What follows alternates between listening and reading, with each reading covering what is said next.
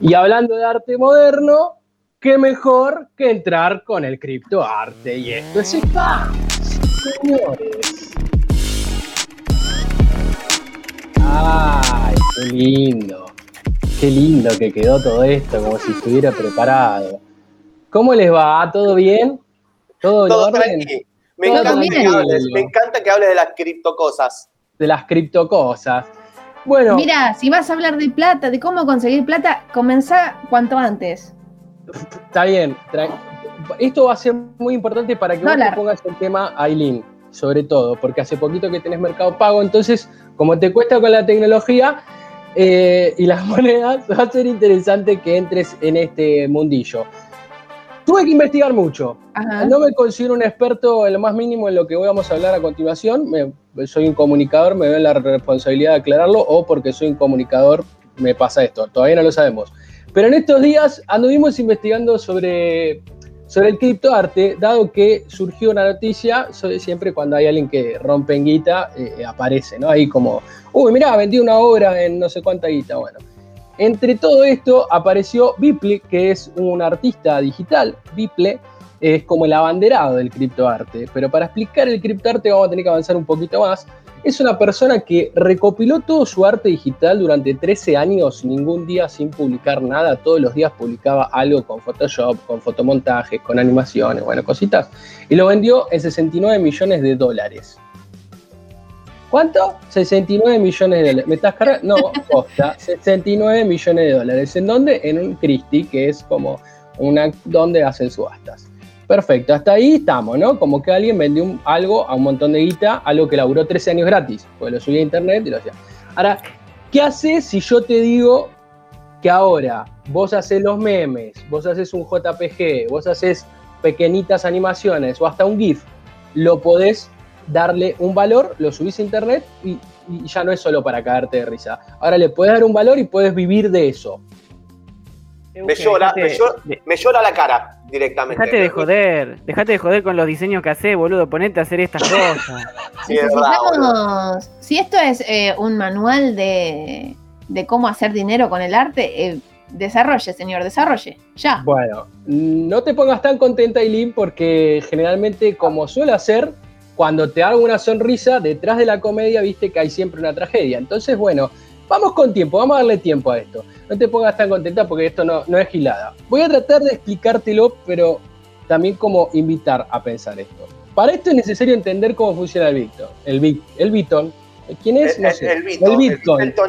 El Bitcoin. Bitcoin. ¿Quién es? ¿Saben algo de, de Bitcoin? ¿Saben? Sé que lo único que, el recuerdo incluso que tengo es que un pibito había comprado que, un Bitcoin, tipo 10 Bitcoin con 10 dólares, ponerle, de repente, dos años más tarde, explota, el tipo está viviendo tiene buena un, vida. Tiene un piso en Belgrano. Tiene un piso en Belgrano. bueno, gracias a las criptomonedas básicamente nace el criptoarte y el funcionamiento del criptoarte.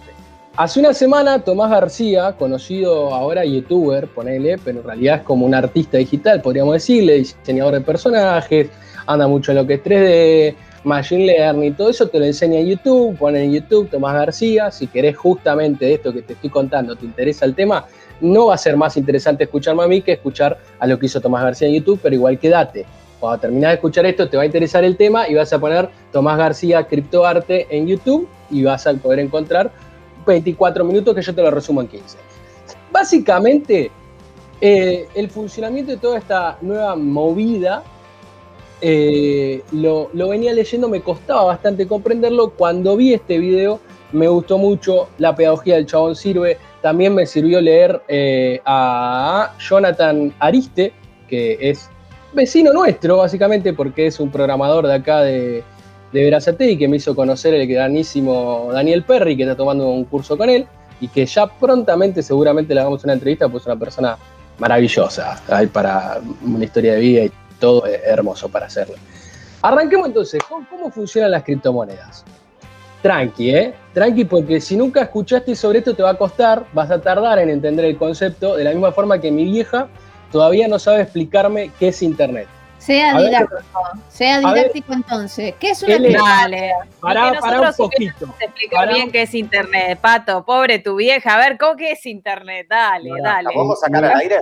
Mi vieja está en el aire, mi vieja está en el aire. Por favor, eh, mi vieja jubilada, tengamos esto, maestra jubilada del conurbano que no tiene home banking todavía porque le da cosa que no ve la platita en la mano. Como Aileen, más o menos. Como Aileen, claro. entiendo, A ver, entiendo plenamente. Mamá, explícame qué es internet, por favor. Uy, mi amor, qué difícil para mí. Para mí internet es algo como que no lo puedo pensar, no puedo imaginarme dónde está, en el aire, en el éter, en una nube, pero que me permite llegar a lugares donde nunca pensé que iba a llegar. Me encantó. Se rompió toda. Esto no estaba preparado. Se hizo la que no y la rompió toda, señora. Muy bien, muy bien. Me gusta la definición de, que te permita llegar a lugares que no podés llegar. Me eh, parece muy acertada. Y porque estaba pensando en la hija que se le fue al sur, ¿viste? Como, está, tan esa, está, nostálgica. Pero bueno, puede llegar a la, la, hija, le hace una videollamada y la ve. Y le muestra la, la, logo, log, le muestra el lago Lácar y todo eso. Ahora, ¿qué onda el Bitcoin? Volvemos con las criptomonedas. Nosotros hoy tenemos eh, ¿Cómo haces una transferencia? Básicamente un alias, tenés un home banking, mami, te tenés que hacer un home banking, déjate joder. El banco lee tus datos, verifica lo que tenés en tu cuenta, mira otra base de datos de otro banco y fija que vos seas la persona que tiene esa platita, de ahí la platita la lleva y la transfiere a la otra persona. Ese es el funcionamiento de cómo hoy entendemos que funciona nuestra moneda. ¿Estamos? Ahora el Bitcoin es una de las criptomonedas que existen hoy. Fue la que inició toda esta movida. Ya la habremos escuchado, como estábamos hablando. Vos escuchaste eso, yo escuché otro. Lo que a mí me había llegado que un chabón tenía como 200 Bitcoin y el boludo, o un poco más, y el boludo lo había dejado encriptado y solió la contraseña. Y ya va por nueve intentos y, y a los 12 o 10 se le cancelaba la posibilidad de tener esos Bitcoins. Un salame. Esa es la otra que me había llegado a mí, ¿no? Como una persona con un montón de guita que la había guardado tan cagado, en, un, en vez de la hubiera guardado en el colchón. Bueno, no la puedes guardar en el colchón, mamá. ¿Por qué? Porque esto es todo por internet, por cositas, por computadora. Está, en el aire. sí, está ahí, está volando. Sí. Ahora, fue la que inició esta movida. Es otra manera de entender el dinero porque es descentralizada. Básicamente, ¿qué significa esto? Que no está controlada ni, ni creada ni siquiera por una institución, ni regulada por un gobierno, ni un banco del mundo. O sea, hubo gente que tenía platita y quería hacer más platita y que nadie le diga qué tenía que hacer con esa platita y que odiaba a los bancos. Básicamente, ¿no? Nada, ¿quién quiere a los bancos acá? Nadie. Eh, Remy por ahora, ¿eh? Por ahora, viste todo. Bueno. Puede ser, puede ser. Ley o puede ser la mamá de Pato que tampoco le gustan los bancos. Ah, ahí va de un extremo a otro. puede ser. Eh, bueno, así nacen. Se realizan gracias a un software de código abierto. Ya vamos a ir profundizando un poquito más. Hay distintas compus en distintos puntos del mundo. Eh, y estos se llaman nodos. Los nodos son computadoras en otros lugares eh, del mundo donde hacen funcionar y que minan Bitcoin, digamos.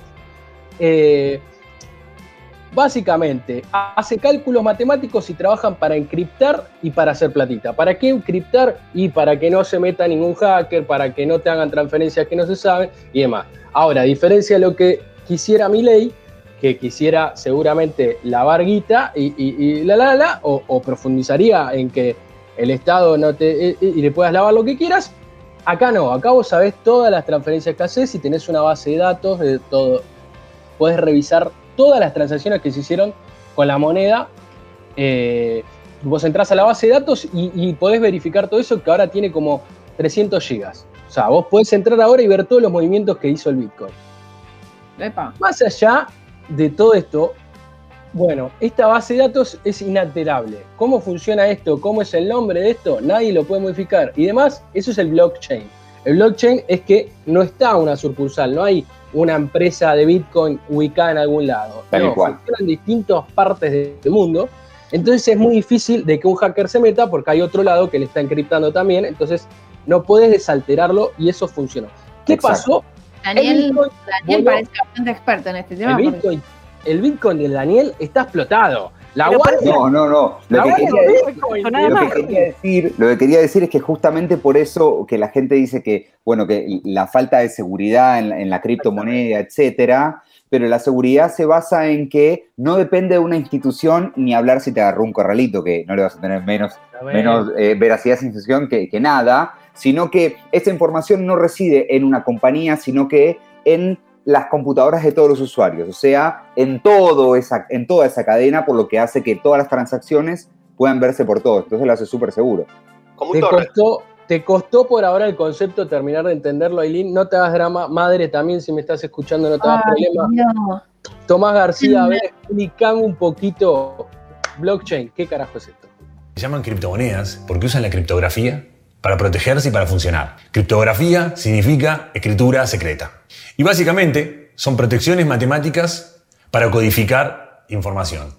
Que en este caso se usan para proteger las criptomonedas de gente que quiere hacer trampita. Por ejemplo, crear monedas falsas, crear transacciones falsas. Si miramos que el Bitcoin, la moneda más importante, viene juntando 950 mil millones de dólares, demostró que su criptografía funciona de manera perfecta. Y hasta ahora nadie pudo hacer manganitas jodidas con el sistema. Cualquier persona puede hacer básicamente dos cosas con Bitcoin. La más simple, usarla como usuario de la moneda y transferir y recibir Bitcoin a través del mundo. O si no, convertirte en una sucursal de Bitcoin, en un nodo.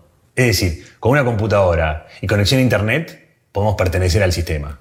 O sea, una vez que una computadora, un nodo, esta sucursal que estábamos hablando, fue autorizada para escribir algo en esa base de datos, no se puede borrar ni alterar ese registro. O sea, ninguno de los millones de hackers súper inteligentes que existen en el mundo puede entrar a ese lugar y alterarla. Porque no existe un solo lugar, porque está distribuido en todo el mundo. Esta tecnología puede usarse para un montón de cosas. Obvio que para lo primero que se usó fue para la platita.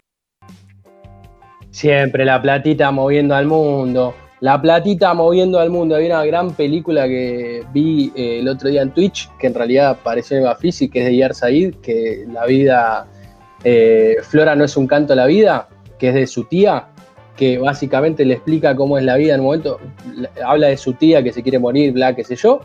La tía se quiere morir. Dice, me voy a morir dentro de poco y me, quiero morir, o sea, me quiero morir yo. Y, y, en un momento, cuando está tomando un café, le dice, no, no entendí tu carajo, la vida, la vida se maneja por la platita. Bueno, ahí está. La platita. Seguimos hablando de la platita, ya vamos al arte, ya vamos al arte. pensé que la abuela había comprado Bitcoin, ¿sabes? No, no, no. La, abuela, la abuela sabía la filosofía del criptoarte, que es la, platita. La segunda criptomoneda. Una película que yo vi que ayuda a entender esto también es Hacker de Angelina Jolie. Véanla. Gran, eh, película. gran película. Gran, gran, película. gran momento de Angelina Jolie en eso. Vengo a invertir plata porque vi que Angelina lo usaba así la internet, ¿puede ser? Bueno, criptoarte vendría a ser lo que voy a contar a continuación. La segunda criptomoneda en importante es el Ethereum. Viene el Bitcoin, después el Ethereum. ¿Por qué? Porque es un poco más estable a nivel de fluctuación de valor. Es decir, el Bitcoin a veces puede fluctuar demasiado, puede el valor irse al carajo, como el peso argentino. Eh, pero también tiene como diferencias técnicas y conceptuales respecto al Bitcoin. Al Bitcoin permite que los nodos, estas sucursales que están en distintos lugares del mundo, de los tienen distintos usuarios, de los cuales con el Bitcoin vos al poner un nodo también recibís Bitcoin como una, bueno, está formando parte del sistema, toma, te pago por, por usar la computadora en, y minar Bitcoin. Bueno, estos nodos de lo que es la, la moneda Ethereum, de esta criptomoneda, además de registrar las transacciones de plata como hace la base de datos de Bitcoin, también hay aplicaciones descentralizadas y contratos inteligentes. Es decir, hay como una carpetita que permite tener en esa base de datos y tener esa lectura. Es ahí que ese blockchain de Ethereum, este propio lenguaje de programación que tiene Ethereum, es donde aparece el criptoarte. ¿Por qué? Porque en esa carpetita vos podés guardar diferentes cosas, que eso se llama NFT. Vamos a poco. Esto que es NFT, ahí adentro vos puedes guardar el GIF que hiciste, un, JPG de algo que, fuiste haciendo o una recopilación de toda tu carrera como artista digital. Hasta acá es como que, ah, bueno, puedo, y encima eso le puedo dar un valor, puedo hacerlo único, puedo ponerle mi nombre, es la obra original de tal artista, puedo comprar la obra original de no sé qué artista digital te guste más, bueno, lo puedes tener puedes tener una animación de, lo puedes tener y encima eso va a estar atado a la cotización del Ethereum. Es decir, va a estar cotizando a lo que vaya aumentando el valor del Ethereum. Va ligado a la monedita, a esta criptomoneda. Vos estás comprando dólares y además estás comprando una obra de un artista. Y ese dólar mañana puede valer más, por ejemplo, para compararlo a algo que tenemos más cercano a nosotros, pequeños ahorristas. El Ethereum está pegado a este. Este blockchain del Ethereum es lo que permite tener esta carpetita. Pero para, explicar un poquito más acá lo que es el NFT porque me estoy mareando totalmente. Tomás García, explícame lo que es el NFT porque estoy, que no, no demás, ya, ya me mareé yo. NFT es la sigla que no van a parar de leer y escuchar cada día más y más y más. Y es el gran concepto por el cual existe criptoarte. Niftis se dice en inglés y la sigla NFT significa Non-Fungible Token. CryptoArt no es un estilo o una formación estética explícita en sí misma. Si bien parece tener algunas reglas, no la hacen excluyente. El CryptoArt, más que una corriente, es una transacción, porque no existe el CryptoArt si no existe el blockchain. En el blockchain podés guardar algo que se llama un token, que es algo así como una carpeta digital con datos adentro que vos agarrás y la guardás en el blockchain. O sea, información que vos agarrás, subís y queda guardada para siempre en esa base de datos. Ahí adentro del token vos grabás eh, varias cositas eh, que son necesarias. Por un lado, el link a la obra que vos querés considerar como única. También lleva la fecha en que fue creada, el autor, un texto y el comprador. Toda esa metadata queda encadenada al token, a esa carpeta digital que habíamos nombrado. El término fungible viene del latín fungi y significa gastar. Y ble, es decir, es lo que se consume con su propio uso. Significa que al ser no fungible es un pedazo de información que no puede ser intercambiada por otra, porque no existe otra igual a ella. Hablamos de poesía. Volvamos al concepto de criptoarte. Criptoarte comprende crear un token que es único y no hay otro igual, con información adentro, alojado en el blockchain y venderlo a cambio de dinero. ¡Ay, platita! No, es solo entender de internet, sino entender palabras en, no solo en inglés, en latín, en otras cosas. Es, importante, perdón, aclarar que uno, bueno, tiene que tener una billetera virtual, que es, toda una, las wallets, es toda una movida para comprar la criptomoneda, pero para crear estos NFT no tiene costo alguno, ¿sí? No tiene costo crear el NFT, tiene costo una vez que se vende. Es así que un gran personaje hermoso de la cultura independiente nacional ha creado un NFT que vale más que el peso.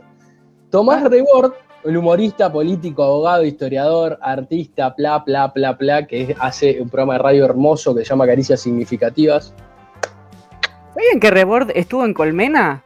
No sabía, mirá. Estaba en Colmena antes, boludo. Estaba en la casa tenemos a uno que vale más que el peso en la casa. Del semillero de Colmena. Del semillero, escúchame. Presentó su propia criptomoneda, en realidad no la criptomoneda, sino su propio NFT basado en el blockchain de Ethereum, eh, en cinco versiones: una bronce, silver, gold, platinum y una psicodelic. La psicodelic llegó a cotizar más de 900 dólares, está fluctuando un poquito, pero básicamente eso es lo que cuesta, que es una carita de él con cositas psicodélicas atrás que es un JPG. Es un JPG basado en la moneda esta, que es criptomoneda, que es el Ethereum. ¿Cómo la estoy pifiando? La puta Esperen, chicos, estoy haciendo. no te creas, no te creas. Para ir ¿eh? cerrando, pará, pará, pará, pará. Antes, pará, pará. Antes que te vayas creando las cositas, antes que te vayas metiendo en este mundo, pensemos un poco. Frenemos la pelota y pensemos un poco. Acá nos invita Tomás García a pensar un poquitito más en qué nos estamos metiendo. A ver, escuchemos un poquito. Los servidores de Bitcoin o Ethereum están distribuidos en países donde la electricidad es más barata. Países con muchas minas de carbón tipo China o Estados Unidos, cercanas a hidroeléctricas o de gran actividad geotermal como por ejemplo Islandia. Pero repito, la mayoría sigue usando carbón para la energía porque es lo más barato. Y si el Bitcoin o el Ethereum cada vez se vuelve más exitoso y el precio sube, también sube la competencia por minar Bitcoin. Y gracias a esto se consume muchísima, muchísima más energía a medida que crecen estas criptomonedas. Obvio que todo se puede cambiar, pero si lo que dice el em-, pensamiento emprendedor mayoritario dentro de Bitcoin es ir rápido y romper cosas, lo más probable es que en algún momento se rompa algo realmente importante. Poder crear de manera artificial la escasez de un bien digital para luego especular con su demanda y determinar un valor de reventa de manera libre, sin intervención ni del Estado ni de una corporación, es el sueño húmedo de cualquier persona que le gusta hacer platita. No nos hagamos los caretas. Esto que estamos viendo estos días en CryptoArt es consumismo al palo. Hagamos un trato. Yo abro la puerta a que el criptoarte tiene cosas muy buenas, pero también la gente que defiende 100% el criptoarte tiene que abrir la puerta a que tiene cosas bien de mierda. Pensemos un segundo lo que estamos entregando al tokenizar algo tan profundo como es el crear arte o el concepto de crear arte. Estamos ayudando a validar un sistema completamente tokenizado. Un sistema que premia qué? Premia al que más colecciona o al que más vende. Al que más piensa o al que más sufre creando. O al que más crea. O al que más ayuda a la comunidad. O al que sabe chupar malos huevos de los colectores para que le compren su obra. Lo que corre por debajo de todo esto, y si podemos entender el concepto, es que estamos yendo a la tokenización desde nuestras acciones más privadas. Y las vamos a estar vendiendo al mejor postor. Bueno, yo te di el pantallazo. Estás medio confundida. Eugenio. Rajá de ahí, Eugenio. Chicos, creé, somos un nodo, 25 horas, eh, y tengo eh, como básica, como la básica básica es un pequeño bosco. Eh, después, obviamente, sube hasta.